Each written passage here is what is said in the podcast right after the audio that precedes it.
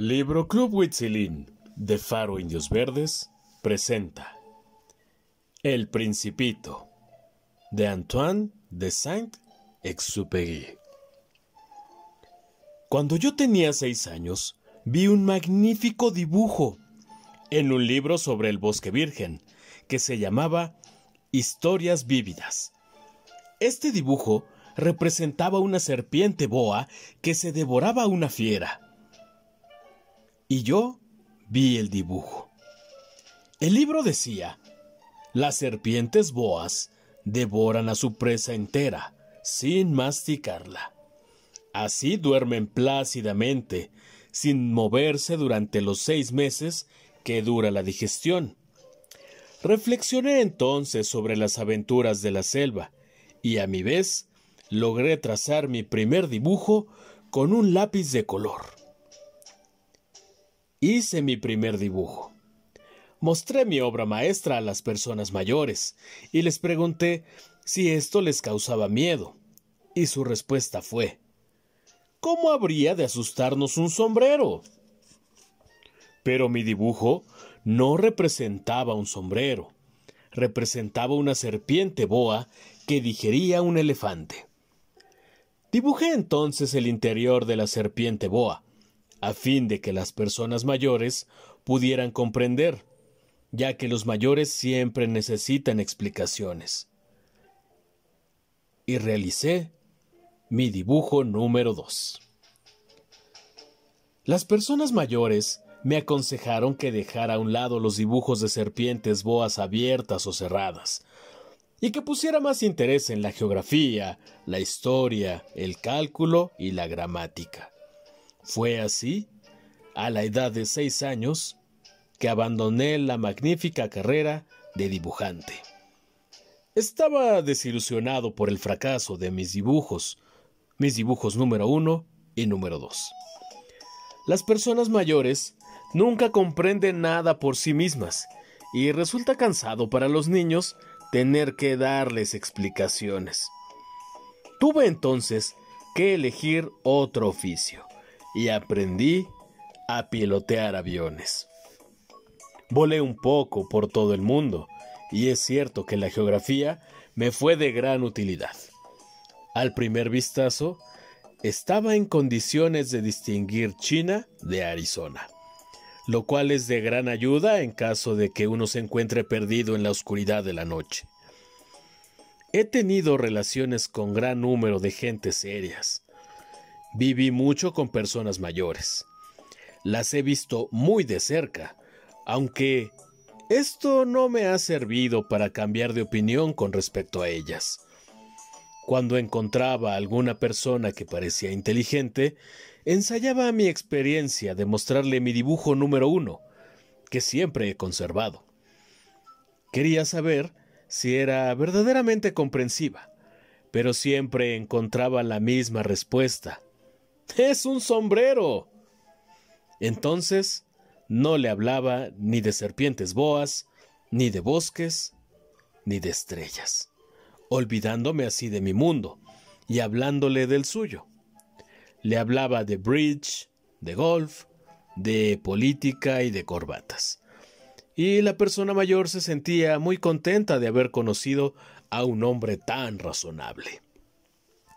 Vivía así, solo, sin nadie con quien hablar seriamente, hasta que tuve una seria avería en el desierto de Sahara, hace seis años. Algo se había roto en mi motor, y como no viajaba conmigo ni pasajeros ni mecánicos, me dispuse a realizar solo una difícil reparación. Era para mí cuestión de vida o muerte, ya que solo tenía agua para calmar mi sed durante ocho días. La primera noche dormí sobre la arena, a mil millas de toda tierra habitada. Estaba más solo que un náufrago en medio del océano. Pueden ustedes imaginarse mi sorpresa cuando al día siguiente, al despertar, oí una pequeña vocecita que decía oh, Por favor, dibújame un cordero. ¿Eh? Dibújame un cordero.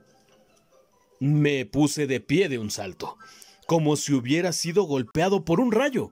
Me froté los ojos, miré bien, y vi un hombrecito extraordinario que me observaba gravemente.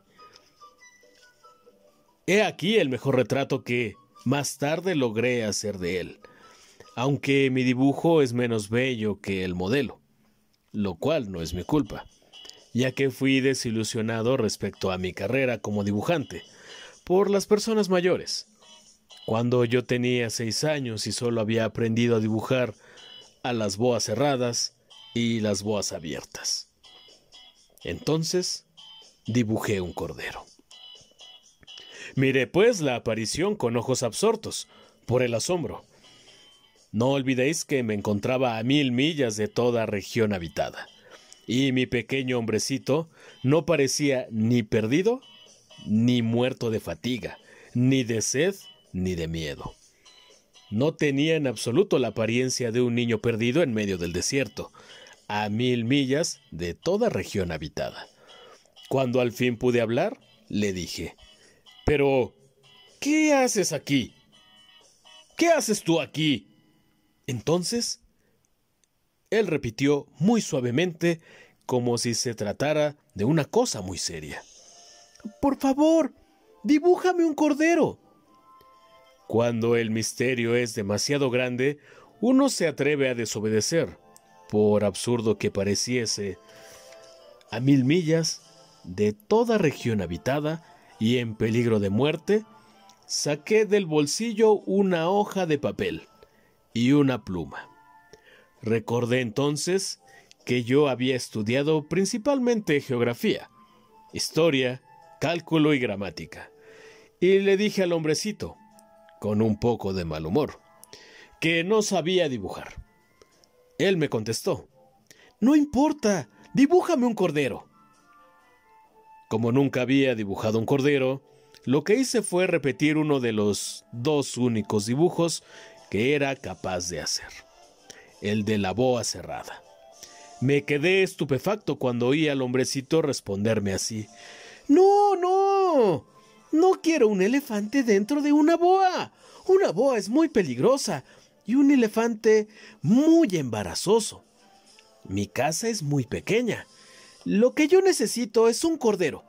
Anda, dibújame un cordero. Entonces dibujé.